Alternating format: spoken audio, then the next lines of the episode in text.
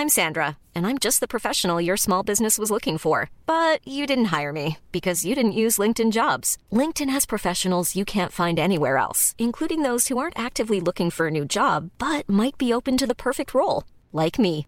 In a given month, over 70% of LinkedIn users don't visit other leading job sites. So if you're not looking on LinkedIn, you'll miss out on great candidates like Sandra. Start hiring professionals like a professional. Post your free job on linkedin.com/people today.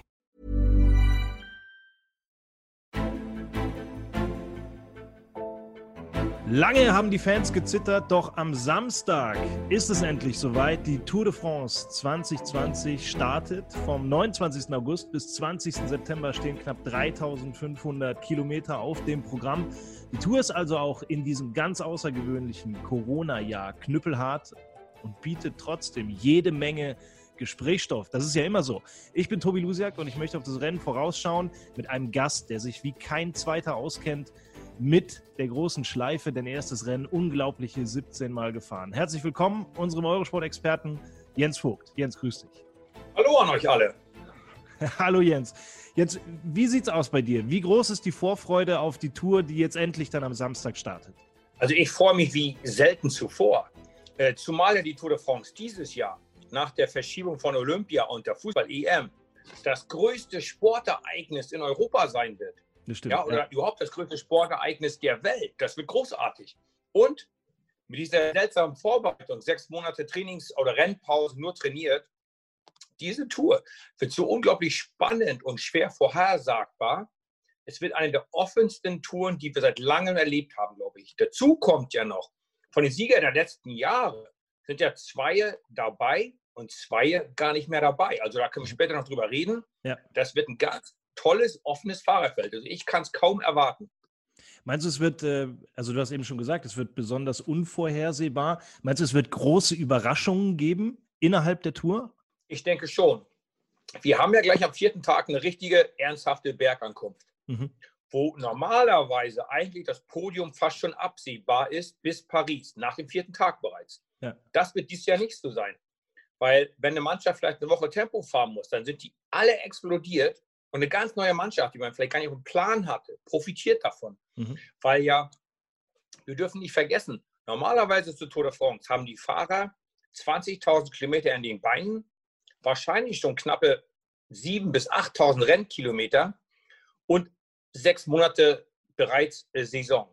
Jetzt ist die Tour de France eigentlich das zweite oder dritte Radrennen des Jahres. Die sind ja noch gar nicht vorbereitet, die haben noch gar nicht die Rennhärte, das Durchhaltevermögen, die Regenerationsfähigkeit und auch die vielen Stürze, die wir gesehen haben, resultiert aus dieser Nervosität, weil alle sich nach sechs Monaten Training das erste Mal wieder sehen. Und dieses Jahr ist ja auch die Saison, lediglich noch zwei Monate lang, dann ist ja, Ja. Schluss. Ja. Das heißt, der Druck auf allen Fahrern, Teams ist immens, was zu zeigen dieser Tour de France. Und dadurch wird das, glaube ich, spektakuläre Comebacks, spektakuläre Explosionen, Leistungsabfälle geben. Ich glaube, es wird großartig. Ich glaube tatsächlich, so bescheuert die Situation mit dem Corona ist, wird das eine der für uns Zuschauer eine der besten Tour de France der letzten Jahre. Jetzt haben wir das schon wunderbar angeteased. Jetzt können wir so reingehen in die einzelnen Themen, die wir haben. Der große, sagen wir mal, Elephant in the Room für den deutschen Fan, Emanuel Buchmann. Ähm, war eigentlich super in Form und dann dieser Sturz bei der Dauphiné. Jetzt kommt er in die Tour. Also das, die gute Nachricht ist, er ist auf jeden Fall mal dabei. Aber jetzt kommt er in die Tour ohne diese letzten ein, zwei, drei Wochen Training, die in der Vorbereitung ganz wichtig sind, oder? Wie, also, wie, wie wirkt sich das für ihn aus? Kann man ihn jetzt eigentlich noch ernst nehmen als, als Favoriten? Also zuerst einmal tut äh, kein Team einen angeschlagenen Fahrer mitnehmen, ohne gewichtige Gründe zu haben. Mhm. Die Tour ist so ein wirklich schwerer und wichtiger Wettbewerb. Zumal wir es auch seit zwei, drei Jahren ein Fahrer weniger haben. Wir haben nur noch acht Fahrer. Mhm. Das heißt, du hast wirklich keinen Platz zu verschenken. Und egal wie gut der Fahrer ist, wenn der nicht hundertprozentig fit ist, muss es wirklich gewichtige Gründe geben, den mitzunehmen, weil in der Regel erholst du dich ja nicht in der Tour. Die Tour ist das härteste Rennen der Welt. Wenn du da schon angeschlagen reingehst, mm, ist das so eine 50-50-Chance, ob das gut geht. Gerade Also auch in diesem ja- Jahr, gell? In, in diesem Jahr, wo sie gleich so hart losgeht. Da musst du von Anfang an da sein. Ja, genau, genau. Es gibt kein Produkt, keine Flachetappen zum Einrollen. Du kannst auch nicht mit einem Kilo Übergewicht dahin kommen. Das geht nicht mehr heutzutage. Mhm. So, also bin ich fest davon überzeugt, dass der Emanuel, wenn Teamleitung, der Medizinstab des Teams sich zusammengesetzt haben. Wie fit bist du? Lass uns mal das ehrlich, die, unsere Option ehrlich durchsprechen. Und die sind offensichtlich der Meinung, er schafft es, er ist gut genug, gesund genug, um ähm, da, da durchzukommen. Er hat eine mini kleine, mal die erste Etappe. Das wird mit nahezu hundertprozentiger Sicherheit eine Sprint-Etappe. Mhm. Da kann er mal ein bisschen noch mal gucken und reinriechen und ähm, er ist auch seit dem Sturz keine Wettkämpfe mehr gefahren. Dass er nochmal so ein bisschen das Wettkampf-Feeling bekommt. Am zweiten Tag ist das Profil schon wellig und mit einer kleineren Bergankunft. Da muss er schon eigentlich topfit sein. Mhm. Wenn er da schon gleich wieder 40 Sekunden verliert oder 50 Sekunden, ist das, könnte das schon einfach vom Ende sein. Also ich äh, denke, ähm, Team Bora Hans Grohe, ich spreche es nur aus Außenstehenden, ne? ja, ja. ähm, könnten die Manuel als Fassade, als äh, Nebelwand benutzen, aber insgeheim eigentlich bauen die auf Lennart Kemner. Ah, okay. Weil der hat mhm. in überzeugender Manier diese Etappe in der Dauphiné gewonnen. Wie wir Radsportler sagen würden, ich als alte Franzose, à la Pidal. Das war ja kein glücklicher Sieg, das war ja, ja. richtig mit Klasse rausgefahren. Und da waren ja auch keine Flitzpiepen hinter ihm. Das waren ja alles große Namen, die er da mhm. geschlagen hat. Also ich glaube tatsächlich, der Lennart Kemmler, glaube ich, äh, äh würde für mich bei Team Hans Grohe im Moment scheint er mir der stärkere Fahrer zu sein. Das sind ja jetzt schon, schon so Feinheiten. Mich interessiert noch, wo du gerade eben gesagt hast, du bist dir sicher, das Team und der Fahrer, die haben sich zusammengesetzt und dann haben sie beschlossen, okay, das macht Sinn. Du warst ja oft genug auch in dieser Situation. Ist ein Fahrer so kurz vor der Tour und so kurz vor seinem großen Ziel überhaupt dann dazu bereit, vielleicht zu sagen, nee, es klappt nicht, ich bin nicht hundertprozentig da, es sind im Moment nur 90, 95 Prozent, ich lasse die Tour weg. Ist, ist das nicht eine sehr große, weitreichende Entscheidung, die der Fahrer vielleicht dann gar nicht so fällt? Ein sehr schönes Beispiel, wie es sein sollte, ist die Nicht-Nominierung von Geran Thomas. Mhm.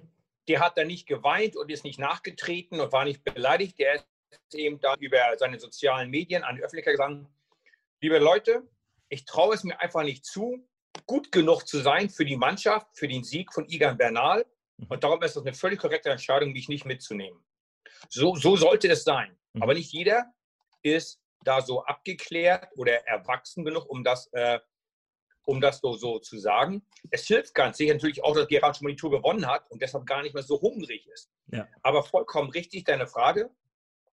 Als Fahrer im Zweifelsfall, du weißt, du hast 95 Prozent. Im Zweifelsfall sagst du, na klar habe ich 100 Prozent. Na logisch. Ja. Ist ja auch so die Tour, es ist ja Sport und äh, die Wattzahlen und, und äh, Aerodynamik und alles, das zählt ja. Aber es ist ja immer noch ein Quäntchen Glück und Leidenschaft und Cleverness dabei. Hm. Und Emanuel, der braucht bloß einmal die richtige Lücke im richtigen Moment, fährt beim richtigen Mann am Rad, ganz vorne auf der Tappe dabei und ist schon im Klassement ganz vorne. Das ist ja alles möglich. Er hat ja keine 30% Leistung verloren jetzt. Ihm fehlen zwei Spitze vielleicht. Mhm. Aber er ist, nach, er ist ja äh, ähm, nichtsdestotrotz großartiger Rennfahrer, der immer noch bereit ist und der hungrig ist. Also ist schon, ich, ich bin glücklich, dass er dabei ist. Einfach ja. für uns deutsche Fans.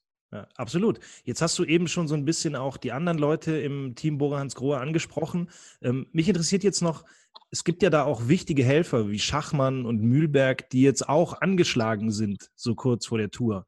Ähm, Schachmann fällt, glaube ich, sogar hin mit einem Schlüsselbeinbruch. Äh, kann sowas ein ganzes Team, also ich stelle es mir vor, ein ganzes Team wirft es schon so ein bisschen aus der Bahn, wenn du bei so vielen Fahrern im Moment nicht weißt, wie fit sind die eigentlich wirklich. Äh, das ist richtig. Ähm, es ist ja schon eine gewagte Entscheidung, einen angeschlagenen Fahrer mitzunehmen. Die nehmen jetzt drei mit. Das heißt, jetzt mal ganz nüchtern, nüchtern auf dem Papier gesehen, haben die fünf gesunde, voll einsatzfähige und drei Fragezeichen. Das ist eine riskante Taktik. Gut, in dreieinhalb Wochen wenn alles geklappt hat, sagen die, meine Güte, wie clever war Team Bora Hans Grohe. Wenn es nicht klappt, sagen dieselben Leute, sagen, oh mein Gott, was haben die sich dabei gedacht? Das war doch klar. Ja. Also die, die, die spielen schon mit hohem Einsatz und tun eine Menge. Also die setzen alles auf Rot im Moment. Mhm. Die glauben nicht an Schwarz, die setzen nee, Rot, positiv, Lebensfreude, das schaffen wir. Und ähm, ich hoffe, es klappt. Ähm, zumal ich mag die Jungs ja auch alles, sind ja alles ganz feine, äh, vernünftige Jungs. Ja. Ähm, und mit dem äh, Schachtmann, ich glaube, ich habe das mal nachgelesen, nachgerechnet, äh, wenn er dann die Tour startet, sind das, glaube ich, 13 äh, oder 14 Tage nach seinem Bruch. Mhm. So. Ähm, ich selber habe das mal als junger Mann auch gemacht, wegen Olympia. Ich war im Olympiakader und bin dann äh, nach 12 oder 13 Tagen in der Sachsen-Rundfahrt gefahren. Und am Abend des Prologes wurden die Fäden rausgezogen. Also es okay. geht, wenn es operiert ist. Wenn es nicht operiert ist, hast du zwar nicht die Nahtstelle, die potenziell Infektionsrisiko birgt, aber die Heilung verläuft ja ganz anders. Der Knochen tut ja dann mit diesem knorpelartigen Kallusgewebe erstmal eine, so eine Knolle bilden um die Bruchstelle mhm. und wächst dann langsam innen durch. Ja. Das ist eine saubere Sache, weil du keinen Schnitt in der Haut hast und keine OP mit Vollnarkose hast. Aber es bleibt lange weicher und labiler. Ich weiß noch nicht, welche Methode äh, gewählt wurde beim äh, ähm, Maximilian, aber äh, offensichtlich, ähnlich wie beim Emanuel Buchmann, haben die Vertrauen, dass es klappt. Also ich drücke die Daumen, ich finde es großartig und mutig. Und wenn den ersten Tag heil und gut durchkommt, dann ist so ein Gewicht von der Schulter gefallen. Mhm. Er sagt sich so, seht ihr, geht doch. Ja, dann steigt die Sicherheit. Ne? Du, du hast ja gerade eben gesagt, äh, alles auf Rot. Ich würde mal sagen, no risk, no fun. Aber das, das ist ja auch das, was, äh, was die Sache für uns dann im Endeffekt zum Anschauen so interessant macht, auch in diesem Jahr. Du hast eben schon mal angesprochen, Lennart Kemner. Ähm, vergleich doch mal Emanuel Buchmann und Lennart Kemner von ihrer Fahrweise miteinander, weil viele haben äh, Emanuel Buchmann von letztem Jahr von der Tour noch in Erinnerung. Da war er eher defensiv, er versucht mitzukommen. Er ist jetzt niemand, der, der drei, vier Angriffe pro Etappe fährt. Wie, wie siehst du Kemner und hat sich vielleicht auch Buchmanns Fahrweise ein bisschen verändert seit dem letzten Jahr? Sehr schöne Frage, weil ich glaube tatsächlich, die zwei ergänzen sich ganz gut. Mhm. Ähm, Im letzten Jahr war noch der Lernend Kemner in einer anderen Mannschaft und eine der wenigen Deutschen, die auch in der letzten Woche der Tour an den Bergen noch mutig und aggressiv und ganz vorne mitfahren konnten. Der größte Unterschied wahrscheinlich zwischen den beiden ist, der Manuel hat immer das Klassement im Hinterkopf. Er sagt sich, wenn ich jetzt noch ein bisschen warte, habe ich am Ende ein paar mehr Körner und dann fahre ich nur eine Attacke. Manchmal kann aber auch sein, dass es dann ist, hm, wäre ich mal von einem Kilometer gefahren, jetzt ist es zu spät, jetzt attackieren alle. Der Lerner Kemner sagt sich, der Himmel ist blau, die Sonne scheint, ich attackiere genau jetzt. Ja, ich fühle mich gut, genau jetzt fahre ich einfach. Mhm. Ja, der ist mehr Instinktfahrer, jünger, unbedachter, hat natürlich auch äh, ähm, durch seine Jugend einfach dieses gewaltige Selbstbewusstsein, ach, was soll schon schief gehen? Ja? Und ähm, der Manuel, er ist mehr, mehr an der Kopf und der lernt Form mehr wie so ein Bauchmensch, wie so ein Instinktmensch. Ja? Der guckt, guck mal, der Nibali, der Show und äh, der ganz gut aus. Ich, ich fahre mal jetzt. Ähm, der Immanuel denkt sich vielleicht, hm, der kann halt nicht gut auf. Spielt der jetzt mit mir oder kann der wirklich nicht? Mhm. Ja? Und die zwei zusammen in einer Mannschaft, glaube ich, ergänzen sich sehr schön als Team. Und ich glaube auch, dass das der Schlüssel zum Erfolg sein wird in diesem Jahr. Dass die zwei sich sehr schön ergänzen. Was ist denn, jetzt wo du die beiden so, so schön beschrieben hast, was ist denn aus deiner Erfahrung das Bessere für so eine schwere, lange Rundfahrt? Eher das Bedachte oder dieses ganz frische nach vorne weg äh, Gefahre? Dann ist wohl das Bedachte die sichere Methode. Mhm. Aber ganz viele bedachte Fahrer sind auch Zweiter und Dritter geworden, weil die eben zu bedacht waren. Das ist natürlich jetzt die Frage, ähm, hau ich alles rein, riskiere alles und gewinne die Tour oder ich, ich explodiere derartig spektakulär, dass ich am Ende Achter werde. Mhm. Oder bleibe ich sicher Zweiter oder Dritter? Tour de France Zweiter klingt ja auch nicht schlecht. Viele Fahrer sagen, ich nehme erstmal den sicheren zweiten Platz und probiere vielleicht nächstes Jahr zu gewinnen. Mhm. Aber da musst du wieder gesund bleiben, die Form muss stimmen, die Mannschaft muss stimmen, du darfst nicht stürzen. Vielleicht kommst du nie wieder in die Situation, die Tour gewinnen zu können. Und dann sagst du, ich, ich spiele sicher auf Platz zwei worauf ja dann auch äh, Team Ineos an ja kein Tempo fahren. Mhm. Weil bevor mein gelbes Trikot in Gefahr kommt, ist ja schon der fünfte Platz, der vierte Platz, der dritte Platz in Gefahr. Und die Mannschaften, die kriegen viel eher Panik als ich, die fahren sowieso Tempo. Und das ist eben äh, die Frage, ähm, wie man es wie man's da, da, da machen möchte. Ähm, ich denke, es sollte ein, ein, der Mix sein. Frome, Team Ineos, auch immer viel bedacht, alles so geplant. Mhm. Aber wer hätte erwartet, dass er Backup attackiert? Ja. Oder dass er auch der Windkarte mit Sagan zusammen attackiert? Also die wissen genau, wann sie aus dem geplanten und bedachten Modus umschalten müssen in einfach nur aggressiv sein und mal so richtig den Hammer runterfallen lassen und zu sagen, so Leute, hier ist unsere Marke, im Rennen, hier sind wir und wo wir sind, ist vorne. Das ist die Kunst. Zu wissen, wann musst du einfach mal alles riskieren, alles reinschmeißen oder sagen, nein, jetzt warten wir erstmal und gucken, wie hier vorne sich alle gegenseitig auseinandernehmen. Wollen wir, wenn wir gerade schon bei den, bei den deutschen Ausnahmefahrern sind, auch auf die anderen Favoriten schauen, die dieses Jahr mit dabei sind. Ähm, wir hatten eine Kolumne von dir schon auf der Seite bei eurosport.de. Das war so drei, vier Tage, bevor die Entscheidung kam mit Froome und Thomas. Da hast du gesagt, du glaubst nicht, dass äh, Froome dabei ist. Das hat dich dann nicht wirklich überrascht. Wer ist dann für dich dieses Jahr der Favorit, wenn so, sagen wir mal, Ausnahmefahrer nicht mit am Start sind?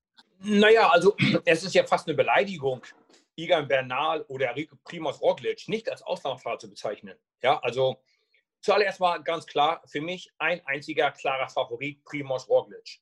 Alle anderen für mich sind einen Ticken schwächer einzustufen. Die können gewinnen, wenn Roglic einen Fehler macht oder seine Mannschaft einen Fehler macht. Aber wenn alles planmäßig verläuft, sehe ich kaum einen Weg, Primoz Roglic in der Form, wie er jetzt ist, zu schlagen. Mit den Selbstbewusstsein durch seine Siege, die er vorher schon geholt hat. Mhm. Klar, der war auch gestürzt. Aber er ist für mich der Favorit. So. Aber so einer wie Roglic, der war vor fünf Jahren noch Skispringer. Der hat einen Sport betrieben, wo er fünf Sekunden Anspannung hatte. Fünf mhm. Sekunden.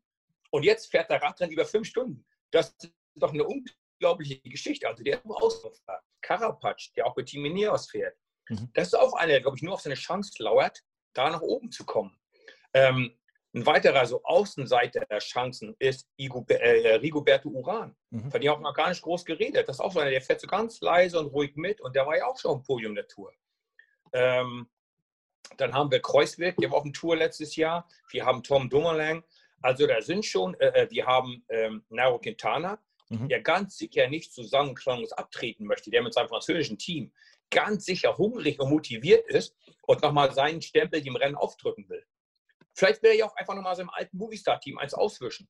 Und umgekehrt, vielleicht sagt sich Mika Lander, endlich ist der nicht mehr in meiner Mannschaft und fährt dauernd eine Taktik, die gegen mich ist. Jetzt kann ich ihm mal zeigen, wer der Bessere ist. Es gibt genug große Namen.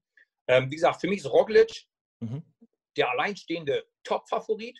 Aber ganz sicher dahinter kommt eine Gruppe von Leuten, irgendwie Bernal, Karapatsch, Dumoulin, äh, äh, ähm, Kreuzweg, Landa, äh, Uran. Da sehe ich schon eine Fünfergruppe, Sechser, die alle gleichberechtigt sich um Platz zwei streiten können. Also ist auf jeden Fall spannend. Was, was siehst du im Moment als den einen großen Vorteil von Roglic, wenn, wenn du sagst, er steht ein bisschen über den anderen? Ist es nur die Form im Moment oder woran machst du das fest? Er ist ein Renn, kompletter Rennfahrer.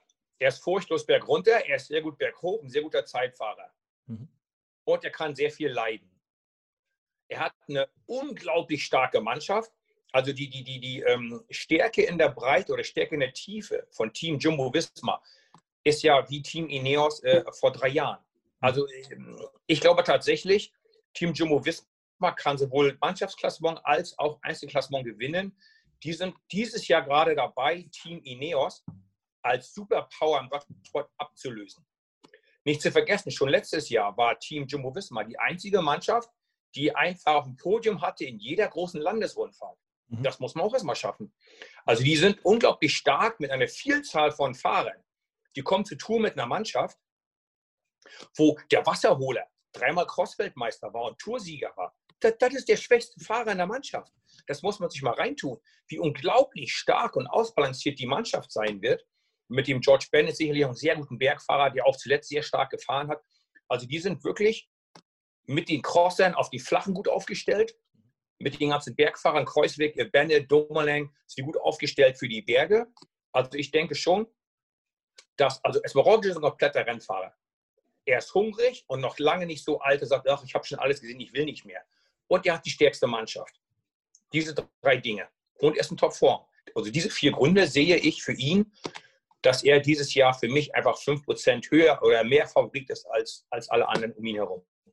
Toni Martin ist ja auch in seinem Team. Wie, wie siehst du seine Rolle in, äh, in dieser Tour? Kann er da auch wichtig werden für, für seinen Kapitän? Ganz sicher. Wenn du Toni Martin in der Mannschaft hast, ist das so, als ob du auf der Autobahn kommt ein Stau und du hast einen Leopardpanzer in der Mannschaft. Der, der fährst du mit dem Leopardpanzer einfach quer drüber. Mhm. Der Leopardpanzer fährt einfach mal 500 Kilometer ganz alleine.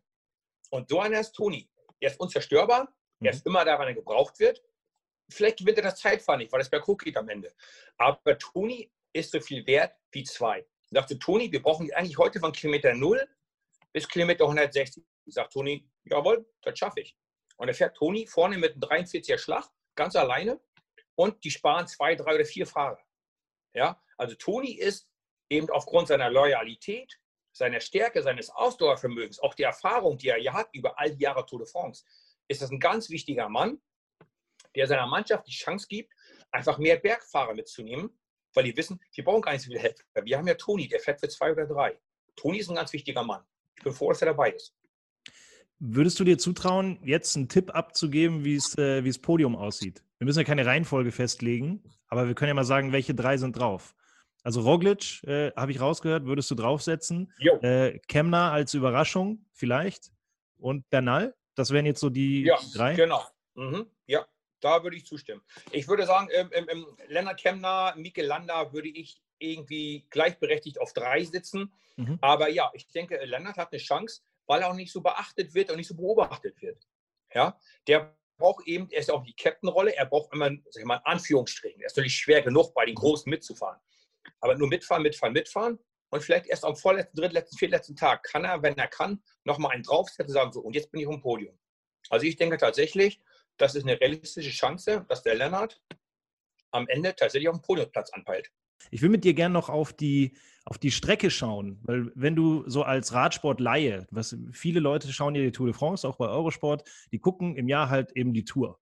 Und die kennen die ganzen großen Anstiege, die kennen den Ventoux und Alpe d'Huez und so weiter. Und dann schauen sie dieses Jahr durchs Programm und sagen, oh, da ist ja gar nichts davon dabei. Das ist ja langweilig. Was macht die Tour trotzdem so schön, so interessant, auch von, von den Anstiegen und von der, äh, von der Strecke her dieses Jahr, obwohl diese ganz großen Klassiker fehlen? Sicherlich erstmal der Fakt, dass wir keine, ja, man muss es ja ehrlich sagen, keine langweiligen, langen Sprint-Etappen haben. Mhm. Ja, ich weiß, wir hatten letztes Jahr eine, ich glaube 220, 230 Kilometer Gegenwind von irgendwo von oben im Norden so schräg runter. Und du denkst, was denkt ihr euch dabei? Die fahren hier mit drei Hanseln vorne raus. Mhm. Im Gegenwind, da sterben wir sowieso. Also so eine Etappe braucht kein Mensch. Da ist es sogar als Kommentator schwer, das schön zu reden und, und mhm. überhaupt genug Stoff zu finden, zu reden bei, bei, bei sowas. So, das ist dies Jahr nicht. Wir haben eine knackige Sprint-Etappe, richtigen Sprint Royal, da auf der Promenade Anglais am ersten Tag. Ja. Dann schon eine Ausreißer-Klassementfahrer-Etappe. Dann, glaube ich, nochmal ein Sprintertag. Und dann geht es auch schon, aber das ist auch da unten nicht ganz flach. Und mhm. da hat schon eine richtige Bergankunft. So, wir fahren wieder durch alle fünf Gebirgsketten in Frankreich. Mhm. Das ist, glaube ich, seit letztem Jahr auch erst das zweite Mal in den letzten 50 Jahren. Ähm, also es gibt genug in den Pyrenäen, in den Alpen, Zentralmassiv ist auch immer, wie Radfahrer sagen wir, eklig zu fahren. Da fährt man den ganzen Tag Berge über 1000 Meter, die dann als dritte oder zweite Kategorie gewertet werden ja, 1000 Höhenmeter und du hast eigentlich nur eine zweite Kategorie und denkst, wer hat sich das ausgedacht? Die ganzen Tag diese ekligen Wellen hoch, oft ist da kein Wind, da steht die Sonne drin. Das sind echt schwere, eklige Etappen, die richtig Kräfte kosten. Also die Tour ist dieses Jahr äh, sehr interessant und was es eben auch so offen macht, wir haben kein Mannschaftszeitfahren, wo immer drei, vier Teams dominieren und viel Zeit gewinnen, sondern, und wir haben auch kein langes Einzelzeitfahren. Wir haben ein Zeitfahren, da geht es 15 Kilometer flach, 5 wellig ja. und 5 hoch. Mhm. Also knapp 25 Kilometer plus minus. Und ja, 15 flach, 5 wellig und 5 richtig knackig berghoch. So, und äh, das tut eher dann ein Fahrer wie Quintana oder einen reinen Bergfahrer dieses Jahr ähm, äh, äh, ähm, bevorteilen. Also die Tour ist wirklich dieses Jahr vom Profil, von der Vorbereitung der Fahrer, die Namen der Fahrer offen wie lange nicht mehr noch einmal kurz auf diese Geschichte mit den Zeitfahren. Kannst du dir erklären, warum man diese, oder kannst du den, den Zuhörern erklären, warum man diese ganzen Zeitfahren nach und nach rausgenommen hat? Was, was ist der Grund, dass es nicht so viele Zeitfahren gibt?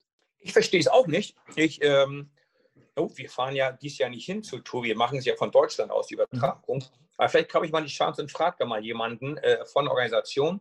Ich weiß, als ich meine erste Tour gefahren bin, hieß es Faustregel, jede Tour de France hat 100 bis 110 Kilometer Zeitfahrkilometer. Mhm. Prolog zwar lange als Zeitfahren. 50, 55 war einmal damals ganz normal. Ähm, Dann gab es Mannschaftszeitfahren, weil die interessant sind. Dann wurden die wieder abgeschafft. Dann gab es Bergzeitfahren. Mhm. Dann wieder Einzelzeitfahren. Ich glaube einfach, äh, es ist einfach, wie sagen die Engländer, Variety is the spice of life. Abwechslung ist das Gewürz des Lebens. Ich glaube, die wollen einfach was Neues probieren.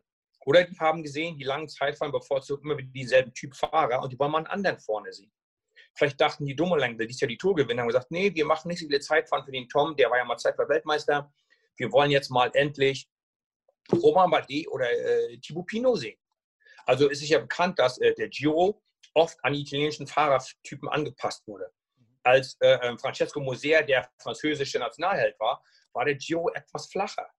Immer noch schwer, aber eben deutlich flacher und mehr Zeitfahren als in den Jahren, als Pantani der König war. Also steht dem Veranstalter ja auch frei. Ist ja sein Rennen, ist ja seine Party, kann ja machen, wie er will. Vielleicht dachten die, diese langen Zeitfahren Mannschaftszeitfahren sind ja nicht gut für FDJ und äh, ähm, für AG2R oder ja, AG2R, so nennen wir die ja immer noch. Ähm, dass sie sagen, nee, wir wollen, ähm, dass die Fahrer, die, unsere französischen beiden Helden, einfach mal eine größere Chance haben. Und vielleicht war das einfach der Grund. Wollen wir jetzt, wo wir auf die Franzosen einmal ganz kurz einen Seitenblick hatten, noch auf die anderen Deutschen schauen, die wir jetzt noch nicht besprochen hatten. Ich will mal gern Degenkolb und Geschke rausnehmen. Die haben ja beide auch schon Etappen gewonnen auf der Tour. Siehst du eben auch, auch neben den beiden Fahrer, die auch so für Tageserfolge gut sind, auch aus deutscher Sicht, wo man sagen kann, hey, da lohnt es sich eben auch, sollten äh, Buchmann und Kemner dann doch nicht ganz vorne mitfahren, die Tour weiter zu verfolgen, weil wir haben immer die Chance auf so einen Tageserfolg. Die Chance ist für jeden Fahrer eigentlich immer da. Manchmal sehr gering, manchmal höher, aber die Chance ist immer da. Ähm, nehmen wir, na gut, Toni, dem werden sich viel Freiheiten geben. Der muss wahrscheinlich viel arbeiten, denke ich. Aber er hat ja auch schon Etappen gewonnen, Geld getragen. Also er hat ja auch schon seine Glücksmomente mit der Tour schon gehabt. So ein Klassiker wie André Greipel. Vielleicht gewinnt er nicht mehr gegen die ganz Jungen und Schnellen. Aber wenn du den anderen in der Zehnergruppe steckst, mhm. die raucht doch alle eine Pfeife, mhm. wenn die zum Ziel kommen. Also der gewinnt er doch mit einem Bein. Also den darfst du nicht ausrechnen. Der ist hungrig, der möchte auch sagen, ey, ich bin André Greipel. Letztes Jahr habe ich keine Etappe gewonnen. So will ich nicht abtreten. Also der wird auch motiviert sein. Ja? Den, den sollte man auch nicht unterschätzen, dass er mal in eine Gruppe geht äh, hat schon bei einigen der Klassikern gezeigt oder auch mal den einen Tag da in ähm, vor Dünnkirchen mhm. in der Spitzengruppe gewesen und von da, da äh, aus der Spitzengruppe die Etappe gewonnen. Ähm, könnte ich mir schon vorstellen, dass er da auch hungrig ist. Also ich denke, da ist für unsere Jungs auf jeden Fall äh, äh immer was zu holen, wenn sie die Freiheit der Mannschaft kriegen. Ja, das ist ganz klar. Zum Schluss noch, noch ein Blick auf die, ja, das große Problem, in Anführungszeichen, oder kann man die Anführungszeichen noch fast weglassen, der Tour in diesem Jahr, ähm, die Corona-Pandemie. Wir können das ja nicht verschweigen. Es ist ja nach wie vor so, es ist da, in, auch in Frankreich äh, steigen die Zahlen im Moment wieder. Siehst du eigentlich noch ein besonderes Risiko, dass die Tour am Samstag eventuell nicht startet? Ähm, man, man hört ja so viel außenrum. Man muss das mal, glaube ich, auch von der Seite einschätzen. Also, ich bin ja ein Freund klarer Worte.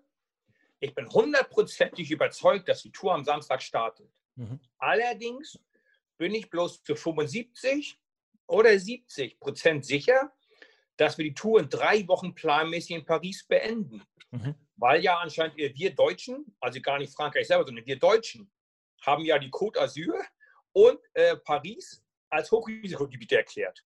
Ja? Ähm, so, das wartet jetzt wirklich noch auf die Retourkutsche von Macron, der sagt, Berlin, Hochrisikogebiet. Alle Franzosen, da dürft ihr nicht mehr hinfahren.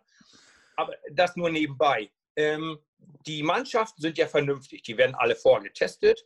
Mhm. Vielleicht auch noch am Ruhetag immer noch mal ein neuer Test. Oder jeden Tag. Ich weiß gar nicht noch, wie das geplant ist. Ähm, ich glaube, es ist alle, alle zwei Tage ist es, glaube ich. Alle ja, zwei Tage wird genau, getestet. Richtig, ja. richtig, ja. So, das wird klappen. Das größte Risiko, das ich sehe, ist, dass 10.000 verrückte Fans in den Alpen Pyrenäen auf den Berg wollen und direkt neben den Fahrern herlaufen wollen. Und dann muss dann irgendwann der Weltverband oder die, die, die, die Politik sagen, Leute, wir reden hier von eventuellen Lockdown und steigenden Fallzahlen und ihr steht da zu Tausenden an der Strecke nebeneinander ohne Maske und rennt neben den Fahrern her. Ähm, das äh, können wir so nicht tolerieren in der Weltöffentlichkeit. Es wird ja in die ganze Welt übertragen, die Bilder. Das, glaube ich, halte ich für das größte Risiko, die Vernunft oder Unvernunft der Fans. Ja, wenn jetzt unten da stehen jetzt zwei äh, lokale Gendarmen am Fuß des Berges und sagen, äh, ihr dürft nicht hoch. wir wollen denn die 3000 verrückte Fans aufhalten? Ja? Bist, du, bist, bist du sicher, dass so viele Fans kommen werden? Ich meine, vielleicht ist es ganz gut, dass der Tourtermin dieses Jahr ein anderer ist, weil es sind keine Sommerferien, ähm, zumindest nicht in Frankreich. Ähm, du hast eventuell sowieso weniger Leute, es ist dann unter der Woche. Eventuell, ich sehe vielleicht ein Problem an den Wochenendtagen, dass da die Leute sagen, jetzt fahren wir mal rüber und dann sind es plötzlich ganz schön viele. Aber wahrscheinlich werden sowieso weniger Leute da sein, oder? Allgemein. Es werden weniger Leute da sein, richtig. Einfach aufgrund äh, der Tatsache auch, dass viele ausländische Fans fehlen würden. Mhm. Ich glaube, wir werden so gut wie, wie null Australier sehen. Mhm. Wahrscheinlich auch fast null Amerikaner. Die haben sonst immer sehr große Teile gestellt. Norweger waren immer sehr viele da, die könnten trotzdem kommen. Aber die von Übersee mit Flugzeug, wird es äh, ähm, ein Großteil europäischer. Ich habe ein Bild gesehen vom Zieleinlauf der französischen Meisterschaften. Da dachte ich, naja, sind schon eine Menge Leute für, sag mal, nur eine nationale Meisterschaft waren eine Menge Leute da. Also Radsport ist eine große Sache in Frankreich. Die Tour de France ja. ist hier ein nationales Monument. Ich erwarte schon, dass da eine Menge Zuschauer da sein werden. Ähm, und ich hoffe, dass die alle vernünftig genug sind und sagen, ich genieße es, aber ich will auch nicht mich selber, aber auch keinen anderen sein Leben oder sein, äh, sein, sein Beruf, seine Karriere äh, äh, ähm, äh ähm, riskieren. Ja. Ähm, und ist ja auch äh, ein schwieriges äh, Feld. die Mannschaften sind so plus minus 30 Leute, acht Fahrer und ja, 20, circa 20 Betreuer, denke ich, über Pressesprecher, Teamarzt, Physiotherapeuten, Mechaniker und so weiter und so weiter. So, ähm, zwei Fälle pro Mannschaft von diesen 25 bis 30 Personen gehen alle nach Hause. Mhm. Das kann also auch der Teamarzt sein oder der Sportler, der sich angesteckt hat. Ja? Und dann gehen die nach Hause. So, was ist denn, wenn das zehnmal greift? Dann hast du noch 65 Hanseln auf der Straße mhm. mit zehn Mannschaften. Ist das die Tour, die wir sehen wollen? Sollen wir damit bis zum Ende nach Paris fahren oder sagen wir, das war es gewesen, zehn Mannschaften sind raus, Fahrradfeld ist halbiert, wir hören einfach auf jetzt hier. Und es kann ja auch so sein, jetzt gerade hier in Deutschland, Schule beginnt. Mhm. So, theoretisch jetzt mal gesprochen, mein Kind hat sich in Schule angesteckt. Kinder haben ja oft einen sehr leichten Verlauf. Der hustet zweimal, wir, ach mein Gott, hat sich halt verschluckt, bisschen Nase läuft, kleine Erkältung. So, und damit ist das Corona für das Kind erledigt. Der Papa steckt sie an und fliegt zur Tour und mhm. steckt da alle an weil es gar nicht gewusst hat, dass sein Kind Corona aus der Schule mitgebracht hat. Ja. Also die Chance besteht ja auch. Ähm, ich hoffe mal, dass es nicht so weit kommt. Die Mannschaft werden schon darauf achten, dass sie in ihrer Blase bleiben und keinen von außen reinlassen. Darum wird es auch einfach weniger Live-Interviews geben. Ja. Am Telefon vielleicht oder Internet oder Zoom-Calls. Aber Live-Interviews, glaube ich, wird es nicht viele geben wird so ein bisschen eine andere gespenstische Atmosphäre sein, äh, wie, wie eben im Fußball. Es, es, wird andere Bilder geben. Ne? Die, die Tour ja. wird, wird außergewöhnlich ähm, vom Profil her, aber die Tour wird eben auch außergewöhnlich von den Bildern her. Es ist eine Tour, an die man sich in vielen Jahren noch erinnern wird. Ich finde ganz interessant, das, was du eben angesprochen hast. Zwei Fälle pro Team und da zählt eben das ganze Team, nicht nur die Fahrer. Und dann fährt das Team nach Hause. Ist das auch so eine, so eine Geschichte, die den Fahrer noch mental viel mehr unter Druck setzt, weil er immer weiß, vielleicht ist das hier auch ganz schnell für mich vorbei, obwohl ich dazu gar nichts beigetragen habe. Das kannst du doch als Fahrer eigentlich gar nicht gebrauchen, so einen Gedanken noch im Hinterkopf. Nee, das ist richtig. Die Fahrer, ähm, ich habe früher als Jugendlicher da ähm, im Winters äh, äh, über immer auf der Radrennbahn gefahren. Da kam die auf die Idee, ähm, die Rennen interessanter zu gestalten. Mhm. Da gab es zum Beispiel Rennen mit unbekannter Distanz. Also es konnten drei Runden zu Ende sein, aber auch erst nach 30. Du musst also immer irgendwo von den Top 5 sein, wenn du noch um die Sieg mitfahren wolltest. Natürlich wollten alle 40 Kinder in die Top 5 fahren. Mhm. Kannst dir vorstellen, was das für ein Stress war. Ja. So ungefähr ist das. Vielleicht gewinnt jemand am vierten Tag die erste Bergankunft und zwei Tage später sagen die, nee, wir müssen die Tour eigentlich absagen, das geht so nicht mehr. Dann ist der Toursieger. Mhm. Also es ist schon vernünftig, immer ganz weit vorne zu sein und zur Sicherheit einfach, solange du kannst, im Gelben zu sein, weil eventuell ist morgen Abend oder morgen, morgen früh schon wieder Schluss. Das ist eine ganz interessante Konstellation, die natürlich, ja, wie du sagtest, enormen extra Stress verursacht für die Mannschaften, für die Fahrer und auch für die Taktik und Strategie der Mannschaften. Also, ihr seht, wir sehen, äh, die Tour bietet unfassbar viel. Die Tour kann in ganz viele verschiedene Richtungen sich entwickeln. Jens möchte ganz herzlich danken für den äh, super Einblick. Ähm, wir wissen jetzt auf jeden Fall, wir sind bei dir gut aufgehoben in den nächsten Wochen. Du kannst uns das alles erklären, was da passiert. rund um die große Schleife. Also vielen Dank, dass du hier mit dabei warst im Podcast. Hat super Spaß gemacht. Vielen Dank. Dankeschön. Und ja, wünsche uns allen viel Glück, dass die Tour auch wirklich gesund bis Paris kommt. Vielen Dank fürs Zuhören. Genau, ihr könnt die Tour natürlich, das muss ich jetzt noch zum Schluss euch einfach auch mal hier aufs Tablett legen, jeden Tag alles bei Eurosport mit Jens Vogt am Mikrofon. Ihr könnt alles bei eurosport.de bekommen, alles auf Abruf, was ihr euch wünscht. Wir haben da noch so ein paar kleine Schmankerl für euch vorbereitet und wir melden uns während dieser drei Wochen natürlich auch nochmal hier im Podcast. Vielleicht dann nochmal mit Jens oder mit einem unserer anderen tollen Experten, die wir für euch im Team haben. Jens, vielen Dank. Euch vielen Dank fürs Zuhören und bis die Tage. Macht's gut. Ciao, ciao.